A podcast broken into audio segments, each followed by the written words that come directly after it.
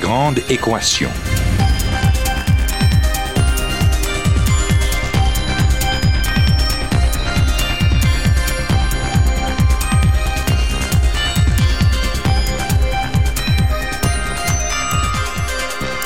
Ici Normand Mousseau, bienvenue à La Grande Équation, votre rendez-vous hebdomadaire avec la science.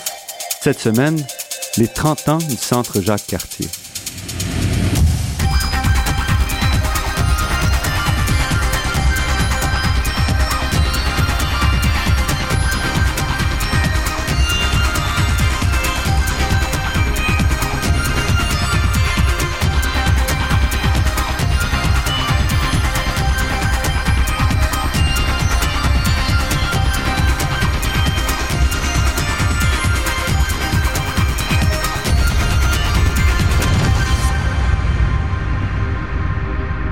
Il y a des institutions qui sont prédestinées au succès et à la pérennité. Ainsi, par exemple, quand on a créé la Caisse de dépôt et de placement du Québec en 1965, on savait bien que cette institution deviendrait incontournable, à la fois pour gérer les bas de laine de l'ensemble des Québécois, mais aussi pour le développement économique du Québec.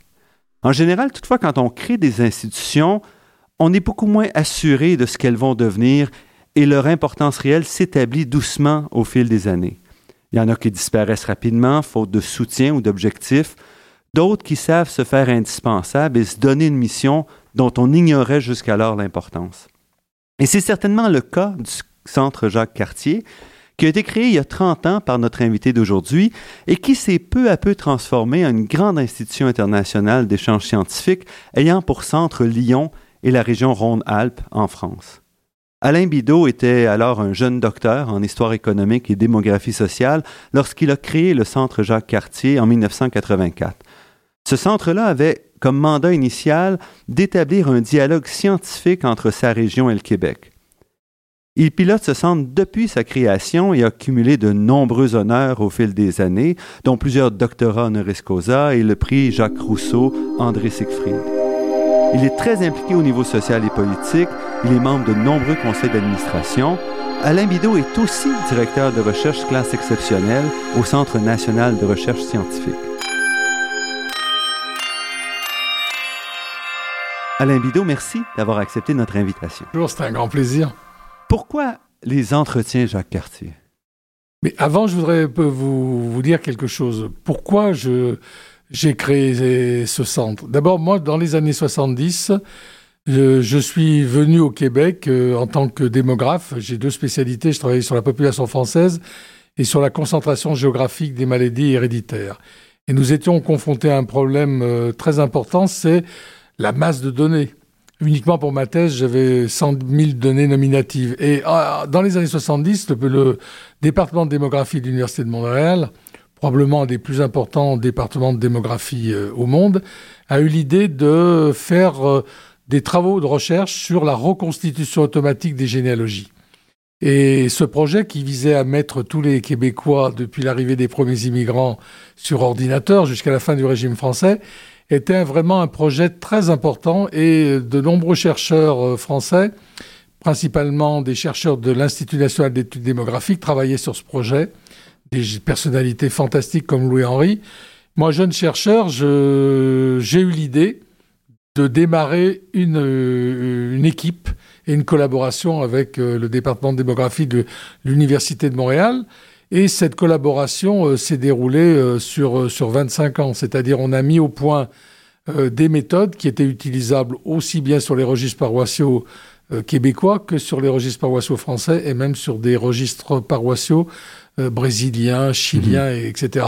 Et donc ma connaissance intime du Québec, elle vient de là. J'ai été professeur invité à l'Université de Montréal en 81-82. Euh, je faisais des séminaires sur la famille au département de démographie. Les locaux étaient à l'hôpital Sainte-Justine et à la faculté de médecine. Donc c'est ça mon lien avec le Québec. Si la meilleure équipe de démographie euh, historique au monde avait été ailleurs. Il y avait des équipes qui travaillaient sur le même sujet à Salt Lake City, les Mormons, pour des mhm. raisons à la fois religieuses. Peut-être que je n'aurais jamais créé le Centre Jacques Cartier. c'est pour ça que je, pense que c'est très utile. Je ne suis pas venu au Québec parce qu'on y parlait français. Je suis venu au Québec parce que la, meilleure équipe, euh, et en tant que jeune chercheur, j'y suis venu pour la science. Et quand même, je vais revenir. vous parlez dans les années 70, le traitement de 100 000 euh, Ben, c'était exceptionnel. là, Ben à oui, ce c'est-à-dire que nous, en France, on n'avait absolument pas accès à des très gros ordinateurs. Et le, et le département avait aussi des financements énormes du, du CRSH. C'était 500 000 dollars euh, par an. Donc il y avait une conjonction et une équipe pluridisciplinaire, des démographes, des informaticiens, des démographes historiens, des généticiens. Et moi-même qui pilotais une équipe pluridisciplinaire en France, euh, j'ai trouvé ça passionnant et surtout des ressources intellectuelles et financières avec euh, l'équipe euh, Jacques Légaré, Hubert Charbonneau, Bertrand Desjardins. Et puis il y avait la figure tutélaire de la démographie, Jacques-Henri Pin. Donc Mhm. c'est c'est plus que plus que ma jeunesse de, de chercheur, c'est vraiment des souvenirs extraordinaires. Mais il y a quand même une marge quand on arrive comme chercheur ou professeur invité, de là à dire on va créer un centre et on Alors va ça, mettre en c'est- place une C'est structure. quelque chose de va- presque de concomitant et de très différent. Euh, il se trouve que euh, quand je suis revenu euh, donc en France, tout en continuant à venir régulièrement au Québec, j'ai pris conscience que c'était très important euh, pour la région Rhône-Alpes. Il faut voir qu'en 84, les régions se- sont très jeunes. Mhm. Et Lyon a une... euh, Donc Rhône-Alpes, c'est Lyon. Rhône-Alpes, c'est huit départements. Et pour, euh, pour euh, simplifier, c'est 10% de tout. C'est 10% de la population, c'est 10% de la superficie, c'est 10-12% du PIB en, en- en moyenne. Mais euh, Lyon est une ville très particulière. C'est-à-dire, Lyon est une ville qui, sous l'Ancien Régime, c'est-à-dire avant la Révolution française, n'a pas de parlement. C'est une ville qui n'a pas d'université avant le 19e siècle. Mais c'est une ville qui a toujours fait peur à Paris, mais qui a tout inventé. La lettre de change au XVIe Oui, siècle. c'est une ville très C'est commerciale. une ville très riche. Après, il y a eu l'industrie chimique, l'industrie automobile et la, la- la soierie. L'imprimerie est née, est, née, est, est née à Lyon. Mais pas de tradition universitaire et c'est une société lyonnaise dans les, dans les années 80 où il n'y a pas de lien entre le monde économique, le monde politique, le monde culturel et le monde, le monde universitaire. Alors que j'étais, euh, je connaissais très bien le docteur Charles Mérieux, qui était un homme exceptionnel, et un jour je suis allé le voir, je pense que j'ai commencé à aller le voir en, en 83, et je lui ai dit, écoutez, on pourrait peut-être faire quelque chose de Et très... Mérieux, ce sont donc les, Et Mérieux, c'est des instituts Mérieux, c'est les grands laboratoires Mérieux. D'ailleurs, Monsieur Mérieux, le phar pharmac- Enfin, Bassi aimait beaucoup le, le Québec, était très ami avec Armand Frappier. Euh, puis après, Berrieux, c'est eux qui ont acheté les laboratoires Connote euh, en, en Ontario. C'est une des très grandes entreprises euh, françaises. Je suis allé voir le docteur Mérieux et je lui ai dit, écoutez, on pourrait peut-être faire quelque chose d'original. On pourrait peut-être rassembler dans un centre, et je vous dirai comment et pourquoi on l'a appelé Jacques Cartier, ou le monde politique, le monde économique, le monde culturel, le monde universitaire pour se fréquenter. Donc ça, c'est 84. Et puis, euh, on s'est dit, pour faudrait créer un événement. Mhm. Et donc, l'événement, ça a été la création des entretiens Jacques Cartier, dont la première édition a eu lieu en 87. Donc, euh, je dis toujours, pour employer cette expression, que la fée a été québécoise et canadienne. Alors là, je vous raconte la difficulté de, trouver un nom à ce centre. En 84, euh, Trudeau est au pouvoir, René Lévesque aussi. Et euh, les uns voulaient que ça soit un centre d'études québécoises. Je rappelle que la même année où j'ai créé, proposé de créer à Dr Charles Mérieux le centre Jacques, Cartier, le gouvernement français et le gouvernement du Québec aboutissaient enfin, après des années de tractation, à la création du centre de coopération interuniversitaire français installé à Paris, dont d'ailleurs j'ai été membre du comité scientifique et du comité de direction. Alors quand on a eu l'idée de se créer, de créer ce centre à partir d'une base régionale, on s'est posé comment on allait appeler ce, ce centre? Et là, euh, entre les pressions de l'ambassade, les pressions de la délégation générale du Québec, c'était Louise Baudouin qui était déléguée générale. Un jour, je suis arrivé, j'ai dit, écoutez, est-ce que Jacques Cartier appartient au Canada? On m'a dit oui. J'ai dit, Jacques Cartier appartient au Québec? On m'a dit oui. J'ai dit, Jacques Cartier doit appartenir à la France? On m'a dit oui. Et on a réincarné Jacques Cartier en Rhône-Alpes, alors que c'est une région qui a donné zéro Oui, immigrant ça, très, mais qui a, été, qui a été fédérateur. C'est-à-dire qu'à partir de cela, ce centre s'est appelé le Centre Jacques Cartier.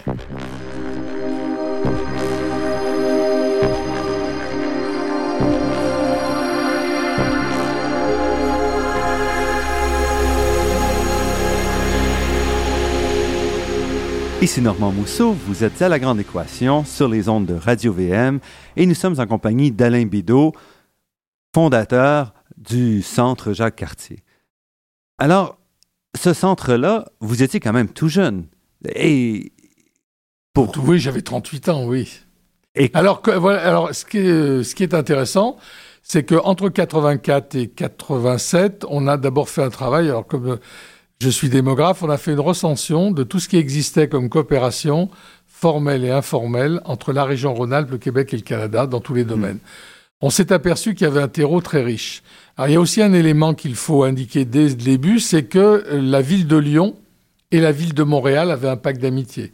Donc ce lien, Ça facilitait un peu, ce lien facilitait. Ensuite, la région Rhône-Alpes a été une région très novatrice à l'époque, qui a créé les quatre moteurs de l'Europe, c'est-à-dire elle a créé une structure où la région Rhône-Alpes avait des accords avec euh, la Lombardie, le et, la, et la Catalogne. Et donc, il y avait une tradition de développer une coopération internationale. D'ailleurs, la région Rhône-Alpes a été la première région en France à signer un accord de coopération décentralisée avec le Québec. Alors, après avoir vérifié qu'il y avait beaucoup d'échanges formels et informels, euh, il, fallait penser à un événement. Et donc là, ce qui est très intéressant, c'est que les idées, j'allais dire originelles et originales, euh, dès de 1987, euh, euh, sont toujours la base de ce qu'on a fait. C'est-à-dire qu'on s'est dit, inventons un événement.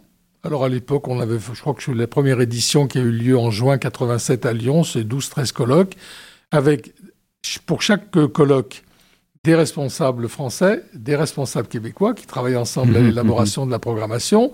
Les colloques euh, se déroulaient sur une journée ou deux journées. Et puis, euh, on, s'est dit, ben, dans la première édition, il faut des colloques économiques, il faut des colloques scientifiques très pointus, il faut des colloques culturels et aussi des colloques qui s'intéressent à des problèmes de société. Alors, il y a aussi une deuxième anecdote. Donc, on, crée les entretiens Jacques Cartier. Le docteur Mérieux avait été très généreux, puisque quand j'étais allé le voir, il m'avait donné l'équivalent de 80 000 euros pour euh, organiser cet événement. Et, la première édition de Jacques Cartier est marquée par un souvenir fantastique, parce que quelques mois avant, je pense que c'était au printemps, j'étais allé voir euh, René Lévesque. Mm-hmm. René Lévesque sortait un peu d'un burn-out, et puis il allait en vacances avec son épouse en Espagne. Or, parmi les colloques Parmi les colloques qu'on avait choisi d'organiser, on avait un colloque sur la souveraineté au XXIe siècle. Sommes en 87, organisé par Jacques-Yvan Morin, avec euh, des jeunes hommes comme Daniel Turp, et euh, René Lévesque venait de sortir son livre. Il m'avait dit, je pars, en, je pars en Espagne, si je suis en forme, je participerai à ce colloque. Et euh, dix jours avant, j'ai reçu un coup de téléphone où René Lévesque a dit, je viens et donc, il a participé à ce colloque. Et l'autre souvenir, c'est que je pense qu'entre les, conférenciers et les, ceux qui ont assisté, ça devait euh, représenter à peu près 500 personnes. Le docteur Mérieux avait invité tout le monde à Barcy-l'Étoile, là où il y a son, son entreprise. Et euh, on avait demandé spontanément à René Lévesque de faire une conférence comme ça, improvisée. Et il l'avait fait euh, très naturellement, il était très en forme. Et euh, il avait dit trois choses. Malheureusement, on n'a pas enregistré ce discours. Et c'est le dernier discours euh, public que René Lévesque a fait, puisqu'il est mort le 1er novembre 87. Et René Lévesque avait dit il y a trois priorités pour le Québec. La première, l'éducation. La deuxième, l'éducation. Et la troisième, l'éducation. Et j'ai un souvenir qui a imprimé ma mémoire où j'ai vu à la fois les souverainistes, les fédéralistes et tout, les gens qui étaient au bord de l'émotion en voyant euh, René Lévesque en forme, ce qui faisait plaisir aux gens. Donc c'est ça qui, je veux dire, sur cette base-là, je pense que rien ne pouvait arriver au centre Jacques Cartier, que c'était quand même. En plus, on avait organisé ça en juin autour de la Saint-Jean-Baptiste. Et puis, mais ça s'est développé ensuite par Alors après, vous avez lancé ça. Ensuite, vous avez eu des, des colloques avec le Québec. Alors la deuxième édition. Alors si vous voulez, dès le début, on n'avait pas uniquement des invités euh, rhône-alpins et puis québécois. Il y avait mhm. aussi, euh, je pense qu'on on travaillait avec les mathématiciens de Calgary, par exemple.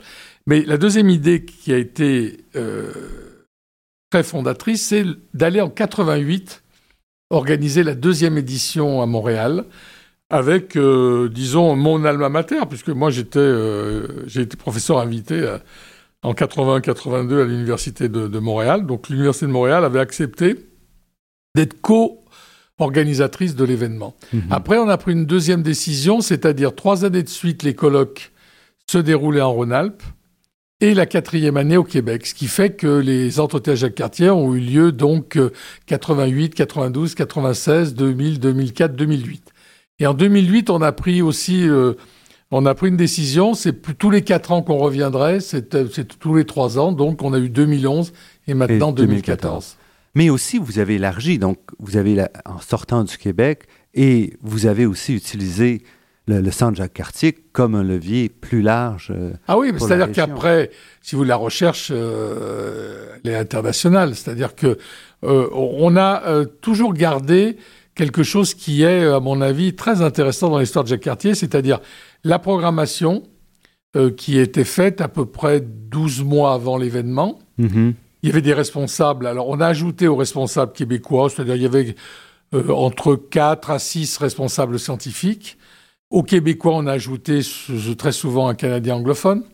Et puis aux Français, on a ajouté ou un Européen ou quelqu'un qui était en dehors de Rhône-Alpes. Et on a euh, établi un certain nombre de règles. Alors, les colloques au début duraient plutôt deux et trois jours. Maintenant, on a plus de colloques d'une journée ou de deux jours. Donc, pour chaque euh, colloque, mais si on prend un colloque de deux jours, il y a un quart de conférenciers qui sont euh, québécois canadiens, un quart de conférenciers qui sont français, un quart de conférenciers européens et l'autre quart, on le répartit comme on veut. Ça a été une décision formidable parce qu'en fait, avec ce modèle-là, on a pu organiser des colloques où la langue française n'a pas disparu, mhm. puisque les Québécois parlent français, les Français parlent français, et parmi l'autre quart d'Européens, on en a déjà souvent la moitié qui parlent français, ce qui fait que on a renversé un peu la vapeur. On parle français, ceux qui parlent pas français parlent anglais. Euh, ceux qui sont italiens, qui ne parlent ni l'anglais ni le français, parlent italien, etc. Ce qui fait que quand on regarde l'histoire des entretiens Jacques Cartier, on a des colloques qui se déroulent complètement en anglais, mais ça représente, euh, on va dire, euh, moins de 10% de, de, nos colloques. Donc vous restez une bête un peu inhabituelle dans le milieu scientifique. Oh, vous savez, on est, on est souvent qualifié d'électron libre, puisqu'au départ, on a, on a la maîtrise de notre programmation. Alors, cette programmation, maintenant, il faudrait revenir à, la façon dont on a construit le centre Jacques Cartier. C'est-à-dire, le centre Jacques Cartier, il, avait il a eu des partenaires. Il a compté jusqu'à 100 euh, partenaires.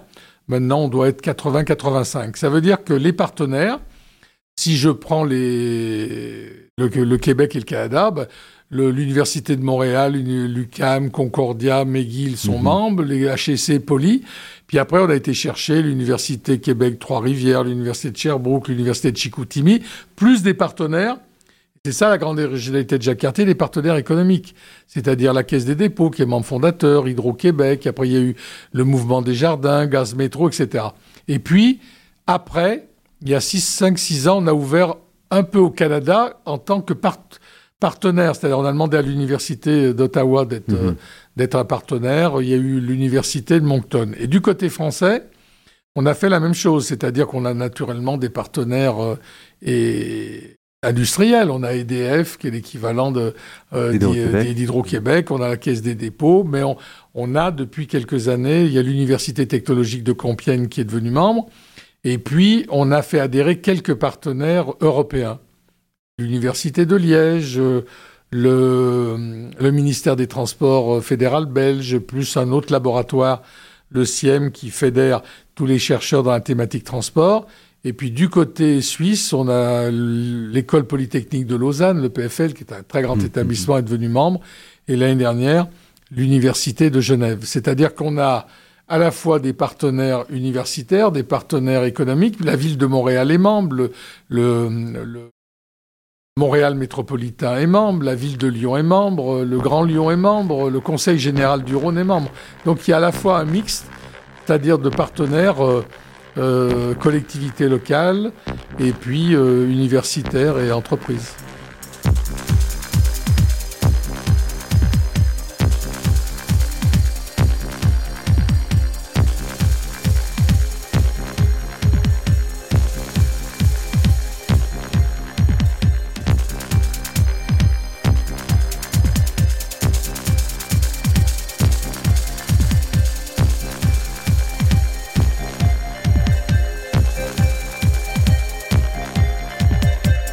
Ici Normand Mousseau, vous êtes à La Grande Équation et nous sommes en compagnie d'Alain Bidot, fondateur et délégué général euh, du Centre Jacques Cartier. Donc j'aimerais ça que vous remettiez peut-être votre chapeau de docteur en, histoire économique et qu'on regarde un petit peu le Centre Jacques Cartier d'une manière, d'une autre façon. Qu'est-ce qui fait qu'une institution comme ça peut devenir, peut s'enraciner et, et pérenniser?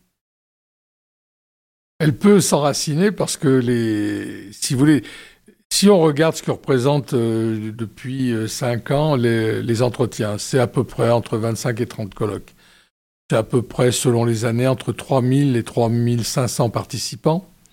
Et c'est aussi entre 7 et 800 conférenciers qui, qui viennent de 29 pays. Mhm. Si je prends l'édition de cette année, il y a 225 Français, il y a 400, 350 Québécois, il y a 70, 60 Européens, 70 du monde entier, etc. Puis il y a toujours il y a eu 60 entreprises publiques et privées qui ont participé.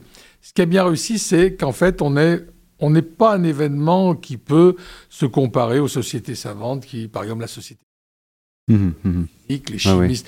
Tandis que nous, pour chaque colloque, on en a essayé d'avoir un mix, c'est-à-dire on a à la fois des chercheurs, on a à la fois des industriels, et on a à la fois aussi des, collectivités locales. Et donc c'est cette originalité qui fait la richesse du centre Jacques Cartier. Parce qu'en fait, si on regarde à Montréal des colloques avec plus que 3000 euh, participants, il y en a beaucoup dans l'année. Oui, on entend moins parler que, que les... Et, et, oui, et en plus, nous, avec la difficulté, c'est qu'on n'organise pas ces colloques dans un lieu unique, on organise ces colloques dans 30 lieux. Encore que cette année, vous avez vu, on a un colloque en Haïti, on a un colloque à Chiminville, on a, mhm. on a des, des colloques un peu décalés. Non, mais c'est une espèce d'alchimie qui fait que progressivement, euh, les entretiens Jacques Cartier sont devenus un passage oublié parce qu'en fait, on produit du savoir, on crée, on crée, des, on crée des réseaux, c'est-à-dire qu'au-delà de, de, de, du colloque lui-même, euh, les communautés continuent à se, à, je dirais, à s'entrecroiser, à travailler ensemble. La ville de Montréal et la ville de Lyon définissent des axes de, coopération. Par exemple, le maire de Lyon, qui est venu avec une délégation de 20 personnes aux entretiens Jacques Cartier, a redéfini la collaboration avec M. Denis Coderre.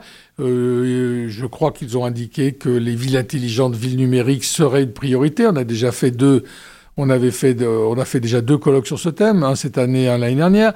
Quand j'avais rencontré Denis Coderre, il m'avait dit que il s'intéressait au problème de l'itinérance et que ça le préoccupait. Donc la capacité de Jacques Cartier, c'est prendre un thème mhm. et être capable euh, très rapidement d'identifier les responsables scientifiques de part et d'autre de l'Atlantique et puis euh, les conférenciers qui peuvent y participer. Dans le domaine culturel, euh, j'ai pas vu le document, mais par exemple, le premier adjoint de la ville de Lyon, euh, le docteur Kepénékian, souhaite travailler sur les ateliers d'artistes. Or, finalement, les ateliers d'artistes, c'est aussi un thème qui intéresse la ville de Montréal et la métropolisation. Je pense qu'il souhaiterait que dans les années à venir, on, essaye de réfléchir qu'est-ce que c'est qu'une grande métropole euh, à, l'échelle du monde, à la fois en Amérique du Nord, à la fois en Europe et à la fois, de, je dirais, les, grandes villes, elles sont, elles sont, elles vont être surtout sur le continent chinois, euh, indien et ailleurs. Oui, parce que déjà, des petites villes provinciales chinoises sont deux fois la taille de Montréal. Oui, mais euh, en fait, c'est pas uniquement la taille qui fait la, mhm. qui fait la ville, c'est aussi, euh, je dirais, ce qu'elle représente dans un, dans, sur le, plan d'un territoire. Et toujours dans cet aspect-là, plus euh, avec du recul, quel est le rôle, par exemple, de nombreuses institutions sont vraiment très liées au rôle du fondateur ou du dirigeant qui va avoir, qui va persister ou rester pendant plusieurs décennies pense à la Formule 1, par exemple, avec Bernie Ecclestone. Dans votre cas, vous êtes là depuis le début.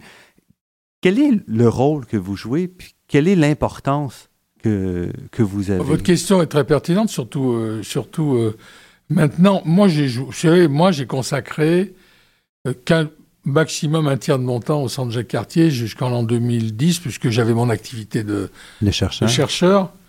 J'ai aussi eu des responsabilités politiques. J'étais adjoint au maire de la ville de Lyon, vice-président du Grand Lyon. J'étais au cabinet de François Fillon lorsqu'il était ministre d'enseignement supérieur et de la recherche. j'ai toujours eu une capacité de bien gérer mon emploi du temps. Je suis le seul universitaire de ma famille. Mon père est un industriel, donc euh, j'ai géré le centre comme une entreprise avec euh, certaine efficacité.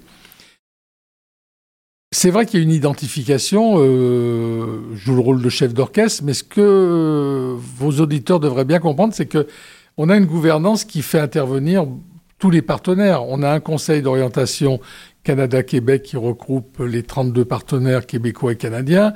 On a un conseil d'orientation français avec deux vice-présidents pour, euh, et un comité exécutif qui prépare l'Assemblée générale du, de l'association mmh. Jacques Cartier qui regroupe euh, les partenaires. Et puis, on a créé une fondation au Québec qui est surtout une fondation qui a un rôle financier parce que c'est un OSBL et c'était plus pratique que de changer sans arrêt des mmh. dollars en euros, des, euh, des euros en, en, en dollars.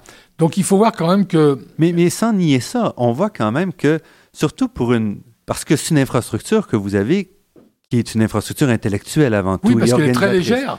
Sur Jacques Cartier, c'est une adjointe, deux secrétaires, et en externalisant rien, on organise un événement qui rassemble 4000 personnes. Mhm. Parce que c'est géré comme une entreprise. C'est-à-dire tout ce qui paraît compliqué, réserver des hôtels, des avions, tout ça, Bon, comme on a organisé 600 colloques euh, en, en, 27 éditions, euh, ça prend relativement peu de, peu de temps. Et ce qu'il faut voir, c'est pourquoi ça marche bien, parce que on ne dissocie pas l'organisation matérielle du scientifique. C'est-à-dire qu'on ne prend pas un opérateur qui qui connaîtrait rien à la programmation scientifique et puis qui qui s'occuperait de tous les problèmes matériels.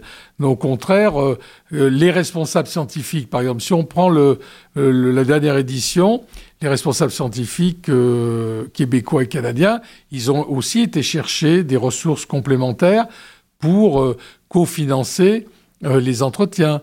Ils ont, se sont impliqués, par exemple, à partir du format qu'ils ont défini, le nombre de personnes qu'ils voulaient atteindre, ils ont choisi le lieu du colloque. Donc, si vous voulez, il y a vraiment une implication qui est à la fois une implication intellectuelle, scientifique et, une adhésion euh, au projet intellectuel. Par exemple, cette année, bah, vous aviez des colloques très très pointus sur, sur laser, euh, euh, les mathématiques combinatoires, les nanotechnologies en 3D. Puis d'un autre côté, vous aviez des problèmes de société comme la persévérance scolaire, le décrochage. Vous aviez un colloque sur les LGBT avec la Fondation Trudeau. Vous aviez un colloque sur la déjudiciarisation de, la société, un colloque avec HEC euh, Montréal sur la relève et la transmission familiale des entreprises, un autre sur médias et francophonie. Donc vous voyez, ce qui est très intéressant, c'est cet éclectisme. D'aucuns trouvent que c'est de la dispersion. Restez avec nous, notre entretien avec Alain Bidot se poursuit après cette pause.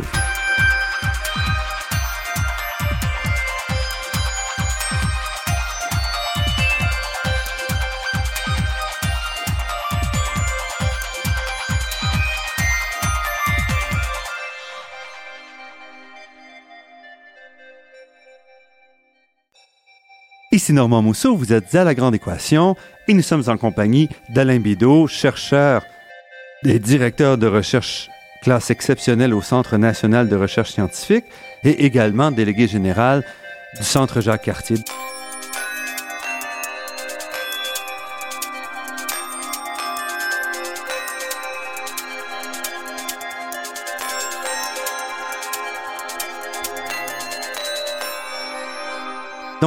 J'ai commencé cette fois-ci en vous caractérisant comme chercheur. J'aimerais ça revenir un peu sur votre carrière scientifique. Pourquoi l'histoire économique? Non, mais parce que euh, c'est l'intitulé de cette thèse était, était histoire économique et sociale, parce que j'ai, vous savez, lorsqu'on fait des études en France, moi j'ai fait plus d'histoire économique et sociale au niveau de la licence et de la maîtrise que de l'histoire grecque ou de l'histoire romaine. Mais dès le début, j'ai voulu faire de, la démographie historique. Il faut voir que la démographie historique, c'est une discipline qui est née après la guerre, entre la rencontre entre des, des polytechniciens qui travaillaient à l'INED et des grands historiens comme Louis Henry, Emmanuel, euh, Emmanuel et euh, Jacques Dupaquier, etc. Et donc moi, j'ai entamé... Non, c'est un peu la, nouvelle histoire. Voilà, c'est l'école des, c'est l'école des annales. Où ce qu'on dit, c'est que l'individu, qui n'est pas le grand politicien ou le chef militaire, est aussi important dans l'histoire. C'est ça, c'est par exemple ce qui est extraordinaire dans, dans, le, de toute cette euh, aventure de la démographie historique, c'est qu'on connaît mieux la population française, au, on veut dire au XVIIIe siècle, qu'on connaît la population française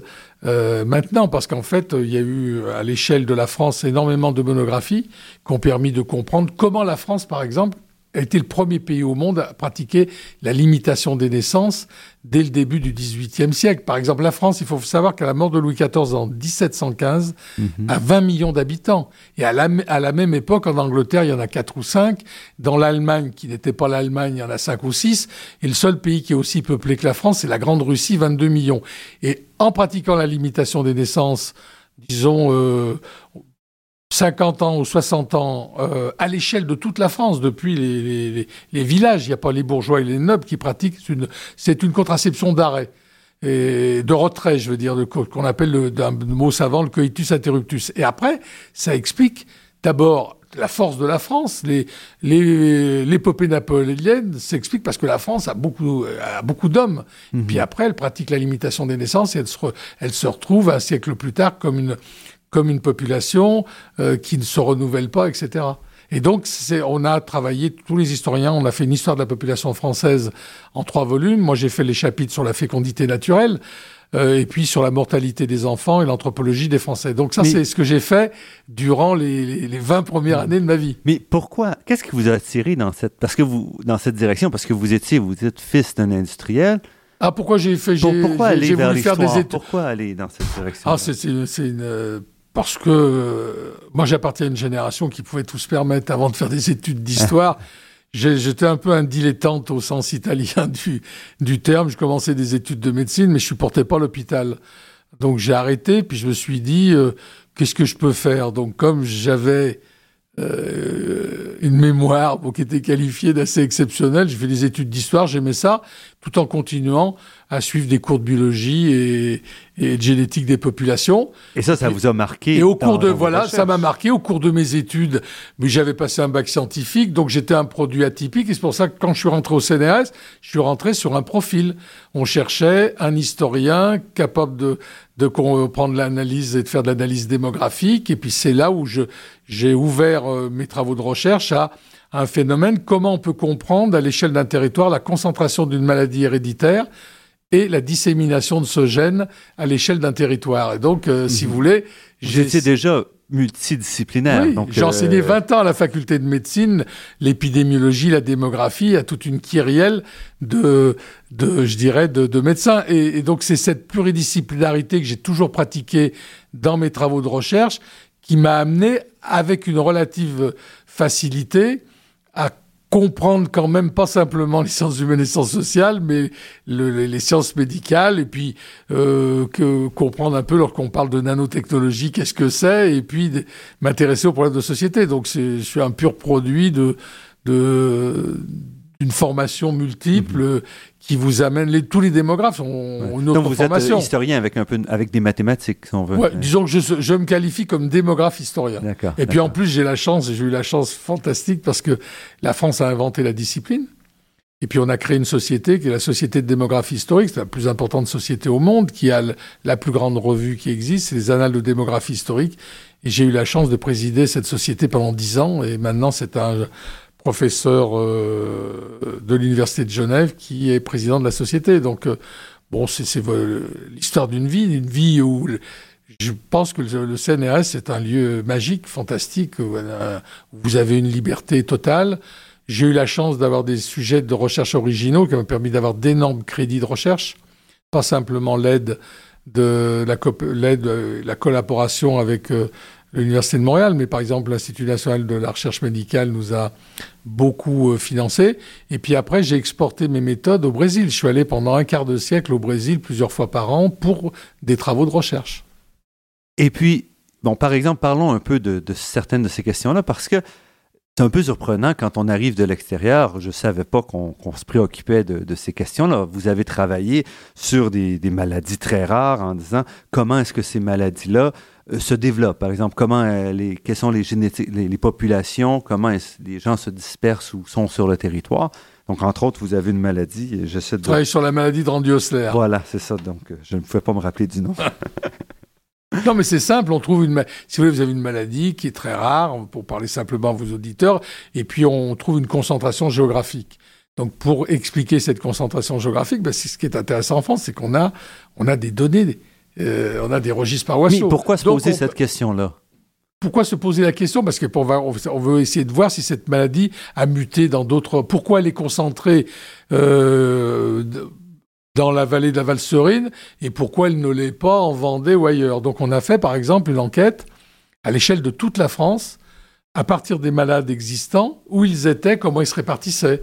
Alors d'abord, on a vu qu'il y avait un autre foyer qu'on ignorait, puis on a vu que des gens qui habitaient à Bordeaux, à Toulouse, par leur patronyme, étaient rattachés au foyer primitif. Et puis alors, c'est là où on fait une étude démographique une étude sociale, et puis les généticiens médicaux à l'Hôtel Dieu qui voyaient les malades. Euh, issus de cette région euh, reconstituaient leur généalogie. Cette maladie, elle est multiforme. Il y a des gens qui ont des formes graves, d'autres qui ont des formes légères, et on a essayé de comprendre et de voir la répartition à l'échelle d'un territoire, et puis euh, voir si, par exemple, c'est une maladie dominante, si la consanguinité est importante, c'est-à-dire est-ce que les malades atteint, où là, le gène était présent dans la famille Est-ce qu'ils se marient entre eux Est-ce qu'il y a une endogamie très forte? Donc, c'est des, des, études multifactorielles. Et puis après, on a même travaillé avec des spécialistes de génétique euh, de végétale. Où on a essayé de faire des, de la génétique des populations très pointues avec euh, Albert Jacquard. Et donc, c'est une étude qui a débouché sur des travaux très pointus en génétique des populations, qui a permis à l'équipe médicale de mieux comprendre euh, cette maladie et puis qui a permis une recherche, je dirais, fondamentale où sur euh, trois siècles, à travers les généalogies, on sait que le gène se balade dans telle ou telle famille et on compare le comportement de ces familles entre elles.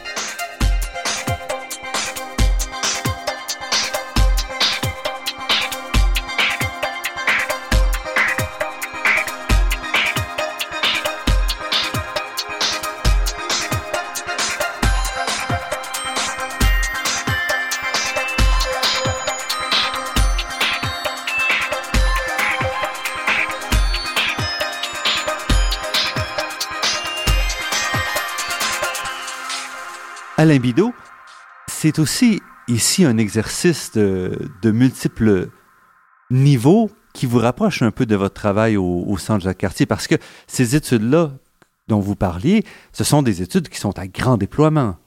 Quand je lis vos articles, vous avez contacté 60 000 médecins pour avoir l'information sur ces patients. Donc, ce sont vraiment des études à la fois très pointues, mais même à grand déploiement. Ah oui, on a eu des moyens, puisqu'une enquête épidémiologique à l'échelle de la France auprès des médecins susceptibles de rencontrer cette maladie, c'est un peu ça, le, finalement, à la fois la difficulté et l'intérêt de, la démarche, c'est-à-dire euh, démarche pluridisciplinaire, où chaque spécialiste retrouvait finalement euh, ce qu'il cherchait. C'est-à-dire que nous, on voulait étudier, euh, il y avait une idée, euh, est-ce que trouver le coupable C'est-à-dire à partir de quel individu, en remontant, on pouvait voir la, dissémination du gène. On pouvait aussi regarder le taux de mutation de la maladie.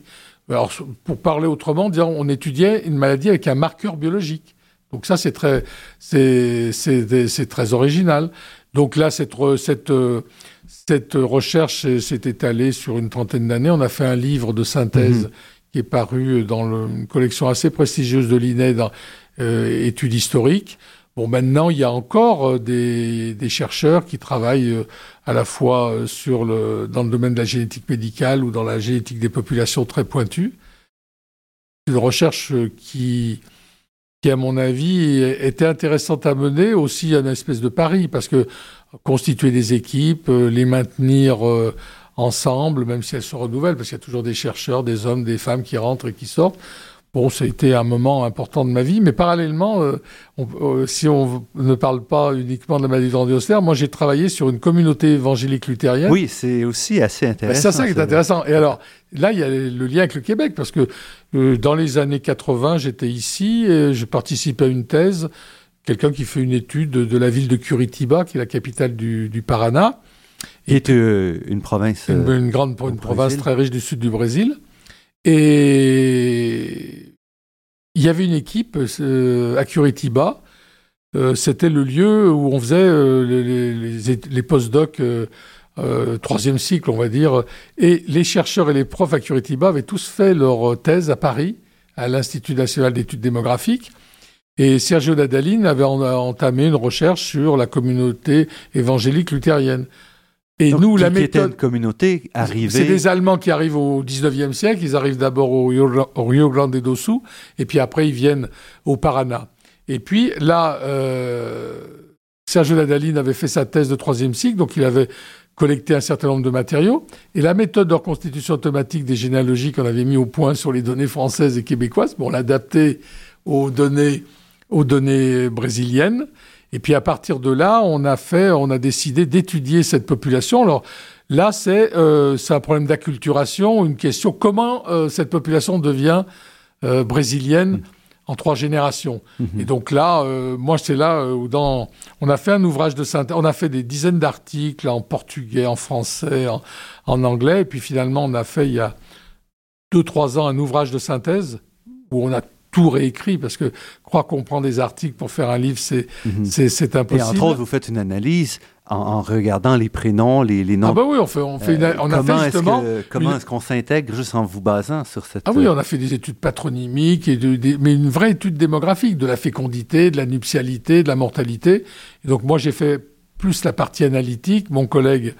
Euh, Sergio a fait plutôt la partie historique, et puis on a fait un livre qui est intéressant parce que c'est il n'y a pas d'autres études actuellement au Brésil, une monographie de, de, ce type aussi, euh, aussi poussée dans le domaine de l'analyse démographique et, de, et disons de, de l'histoire culturelle. Et ça débouche sur une histoire de la population euh, du Brésil, c'est-à-dire que le, le CNPq, qui est l'équivalent du CNRS euh, français, finance une dizaine de, de professeurs à l'échelle du Brésil qui sont en train de collecter des données pour faire une histoire de la population du Brésil.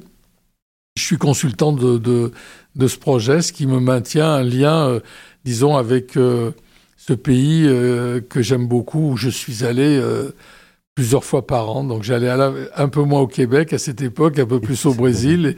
Mais en fait, on, on, travaillait avec les moyens modernes. Maintenant, vous pouvez travailler à distance et ça a été aussi une grande satisfaction intellectuelle. Dans le cadre du Centre Jacques Cartier, vous vous préoccupez des liens aussi entre la science, le savoir, l'économie, la société, en mêlant tout ça. Dans vos travaux, il y a cet aspect-là aussi qui est présent. On le sent un peu. Oui, dans les travaux que nous avons faits sur la communauté évangélique luthérienne, oui, puisque la question posée, c'est le problème de la culturation. Mais autrement, moi, je crois que, en fait, euh, l'originalité de Jacques Cartier, c'est de on ne fait pas concurrence, euh, je dirais, à d'autres, je l'ai dit tout à l'heure dans l'interview, à d'autres sociétés savantes. Mhm. Mais on a une capacité finalement à mettre ensemble autour de la table en fonction d'un problème où on veut essayer de comprendre ce problème des spécialistes d'horizons divers et de, et, de la, et de la société civile. Et alors aussi notre, la dernière inflexion qu'on a donnée qui me paraît importante, c'est par exemple le, le colloque qu'on a organisé à Vinciane il y a deux, euh, en 2013 sur cancer et agents pathogènes. Et où est-ce que c'est? Vientiane c'est la capitale du Laos. Et donc là, la question qui avait été posée, il y a un laboratoire de médecine tropicale qui est financé par l'agence universitaire francophone. Il y a aussi la Fondation Mérieux qui est présent. Et ils sont aperçus qu'il n'y a pas de cancérologue ou très peu au Laos, alors qu'il y en a euh, à Phnom Penh, au Cambodge, et puis il y en a aussi au Vietnam, à Hanoï. Et donc, la Fondation Mérieux et puis l'AUF nous ont demandé d'organiser un colloque. On a organisé un colloque qui a réuni tous les acteurs de la santé du Laos, le ministre, médecins, et puis tous ceux de la de l'ensemble de la chaîne euh, santé, les infirmières, et puis ça a débouché aussi sur, euh, sur des accords de formation où euh, les Laotiens pourraient aller à l'université d'Hanoï ou l'université de Phnom Penh pour se former. Et cette année... Donc c'est une, une organisation basée à Lyon qui permet de faire des liens entre le, Cambodge et le Laos. Oui, mais à partir d'un thème qu'on a qui a été trouvé comme original. Par exemple, là, l'édition de, vous avez vu, l'édition 2014 des entretiens se termine en 2017 en Haïti. Mm-hmm. On va faire un colloque sur santé et formation. Comment est née ce, cette idée? D'abord, euh, bon, euh, aussi bien Dany Laferrière avait sensibilisé un certain nombre de personnes en, étant nos conférenciers d'honneur à Lyon il y a quelques années, mais Michael Jean, qui est, euh, qui est ancien gouverneur du Canada, chancelière de l'Université d'Ottawa, plus un certain nombre d'acteurs universitaires, aussi bien en Ontario que au Québec. La Fondation Mérieux, où M. Mérieux est impliqué, puis un grand professeur de Cornell, Bill Papp, très impliqué en Haïti. On a décidé de faire un colloque sur santé et formation et la ministre de la Santé, je crois que c'est une femme qui est ministre, participera et il y aura des, beaucoup de Haïtiens, des, des Européens et des Canadiens qui vont participer à ce colloque. Et dernier exemple pour montrer un peu la dynamique du centre Jacques Cartier, euh, on va faire aussi un colloque à Ho Chi Minh Ville autour de l'eau. Pourquoi euh, à Ho Chi Minh ben, Parce qu'il y a un réseau d'écoles ingénieurs francophones qui s'appelle Récif. Il y a eu une entente qui a débouché sur la création de, euh, je dirais, d'une antenne à Ho Chi Minh Ville. Ils ont trouvé que le thème de l'eau était un thème porteur et donc Jacques Cartier permet une réunion qui résulte d'un accord entre des, écoles d'ingénieurs francophones d'amener autour de la table des Français, des Européens et des Canadiens.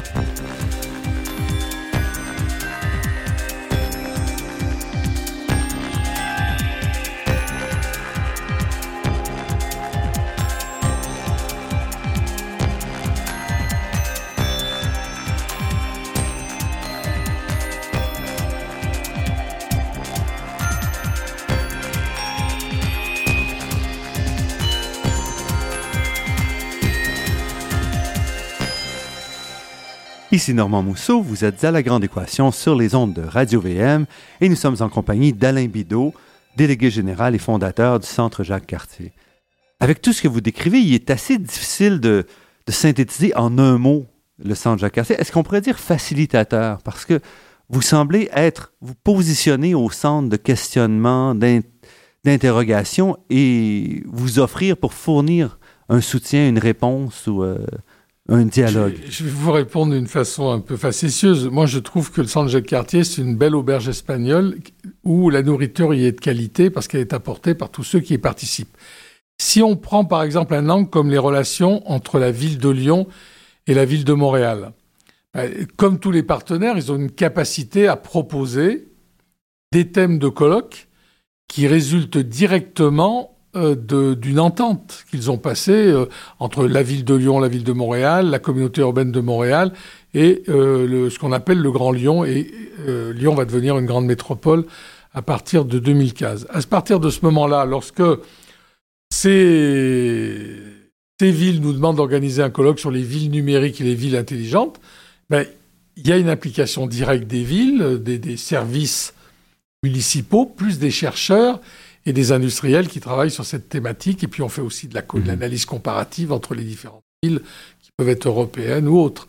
Bon, lorsque par exemple on a un, un, colloque, euh, un colloque culturel très pointu entre les, entre les, entre les deux villes, par exemple, j'ai appris que euh, les deux villes voulaient trouver, travailler sur les arts numériques.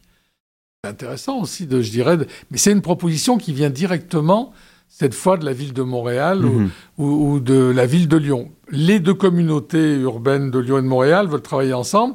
Ils veulent réfléchir sur le, le concept de métropole. Mhm. Qu'est-ce que c'est qu'une métropole au XXIe siècle? Mais en passant par vous, ça leur donne un certain recul parce que vous êtes oui, pas Oui, bon, nous, euh, nous simplement, je dis, euh, le Centre Jacques Cartier a montré la capacité qu'il a d'abord à mobiliser des fonds, puisque mm -hmm. quand même de 700 000 euros par an.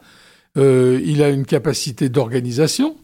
Et puis ensuite, euh, la réussite dépend aussi des responsables scientifiques qui vont être chargés à la fois par les villes et qui vont travailler avec des mhm. universitaires. C'est toujours ce mix dans l'organisation, dans les responsables scientifiques, qui fait la réussite d'un colloque. Par exemple, que le colloque sur la ville numérique et la ville intelligente ait eu lieu à la SAT, qui est un lieu extraordinaire, c'est aussi euh, un lieu qui n'existe pas à Lyon. Donc on peut montrer ce qu'il représente, que le rôle d'incubateur qu'il a joué depuis sa création. C'est il y a des c'est à la fois l'exemplarité et puis des échanges, c'est-à-dire que sur, dans certains domaines, on peut être meilleur en, au Québec et au Canada, euh, on peut être meilleur dans d'autres en France ou en Europe. Donc le fait d'échanger, à mon avis, et ces expériences, de les prolonger à travers des réseaux qui, qui, qui, qui se consolident à travers l'événement et puis qui, naturellement, euh, n'ont pas la durée éphémère d'une journée de, colloque qui se déroule tout au long de l'année. Donc, on est presque à la fin, mais je voudrais deux questions que je voudrais vous poser d'abord. La première, est-ce que ce que vous avez créé, c'est l'institution idéale pour votre mandat? Ou est-ce que vous pourriez dire, avec le recul, on le ferait différemment? Moi, je voudrais répondre simplement, puisque moi, j'ai 68 ans, j'ai créé le centre quand j'en avais 38. Bon, le moment de, la relève doit arriver. Et ceux qui feront les entretiens Jacques Cartier dans les années à venir pourront le faire différemment, avec d'autres d'autres partenaires. Euh, ce que je voudrais dire, c'était, je pense que c'était, euh, c'est pas une vision euh, pessimiste, mais une vision réaliste. C'était beaucoup plus facile de créer euh, les entretiens Jacques Cartier en 1984 que de continuer à les faire vivre en 2014. Pourquoi? Parce que les rapports entre les hommes et les femmes étaient plus simples. Il n'y avait pas de crise économique, donc l'argent, on n'avait aucun. Moi, je, un tiers de mon temps suffisait à organiser les entretiens Jacques Cartier parce qu'il y avait pas de problème pour trouver les financements. Mhm. Tandis que maintenant, vous êtes dans une période de crise économique, de financement. Vous êtes dans une période, y compris au Québec, de concurrence euh, parfois euh, dure entre les, établissements universitaires. Donc c'est plus compliqué, de, à mon avis, de faire vivre euh, une institution comme le Centre Jacques Cartier dans les dix ans qui viennent que finalement le, les avoir fait vivre au cours des, des 30 dernières années. Ça, c'est un, une vision réaliste, hein, parce que mhm. la les, même, les, même organisés matériellement, c'est plus compliqué. Les gens deviennent plus compliqués. Et les, les gens deviennent, ont plus d'exigences. Euh, le, nos, nos, petits appareils, les mails, les 50% des gens ne lisent pas leurs mails ou ne maîtrisent plus la lecture d'un courriel. Avant, quand vous aviez envoyé un courrier par la poste, on était sûr que les gens les lisent. Parce que maintenant, euh, je dirais, les nouvelles technologies ont apporté un facilitateur dans le domaine des échanges scientifiques, mhm. etc. Mais, à mon avis, complexifie l'organisation matérielle d'un événement comme ça. C'est un espèce de paradoxe, mais je tiens à le souligner. Et c'est plus difficile, mais c'est un, manquement, parce que quand même, ce que vous apportez, c'est une discussion qui se... Qui, transversale, ce qui manque beaucoup dans si la Il n'y a, pas de, a pas de centre comparable à Jacques Cartier. Moi, j'ai créé ce centre, j'ai présenté une idée à, Charles Mérieux. Il m'a donné les moyens financiers de réussir cette, cette opération. Je me souviens quand j'étais allé voir dans son bureau, parce que euh, le docteur était un ami, homme que j'estimais beaucoup, il m'a dit Bido, ce projet est fou, mais je vais vous aider. bon, et ça, c'était le déclencheur.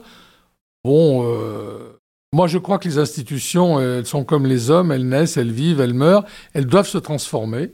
Et, le centre Jacques Cartier se transformera euh, avec les gens qui, vont euh, faire vivre cette institution dans les années à venir. Et vous parliez tout à l'heure de, la relève. Est-ce que vous préparez la relève ou Oui, c'est un problème très compliqué, sur le plan, hein. très compliqué sur le plan politique.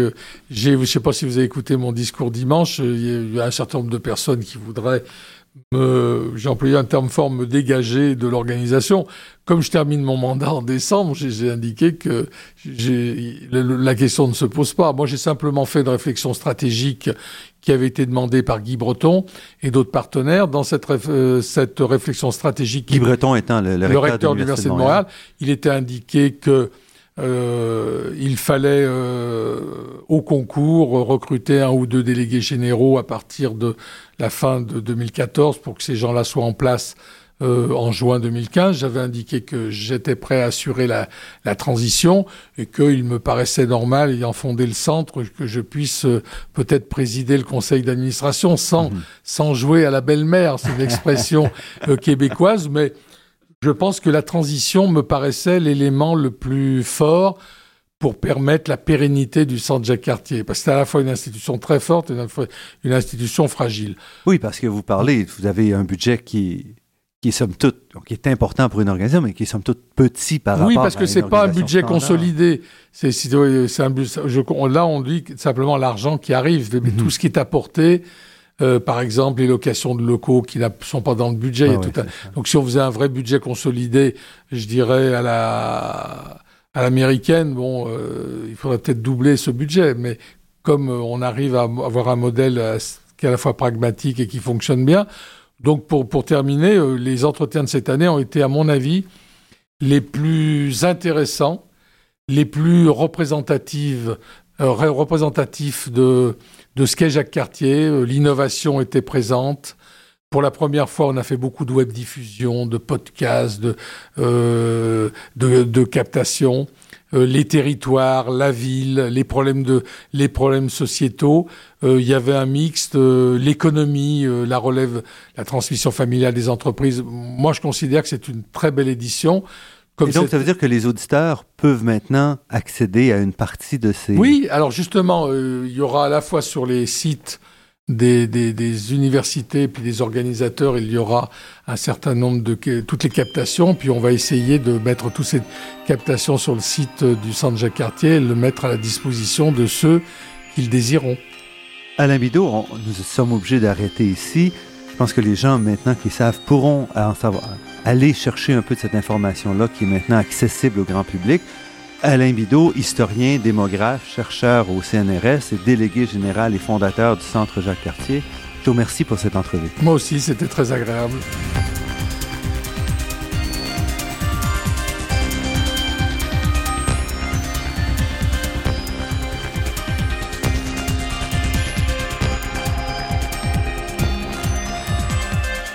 Je remercie Daniel Fortin à la technique et pour la création des thèmes musicaux entendus à l'émission, Marc-André Miron, site Internet, et Ginette Beaulieu, productrice déléguée. Je remercie également le Fonds de recherche du Québec, la Fondation familiale Trottier et l'Université de Montréal pour leur contribution à la production de cette émission.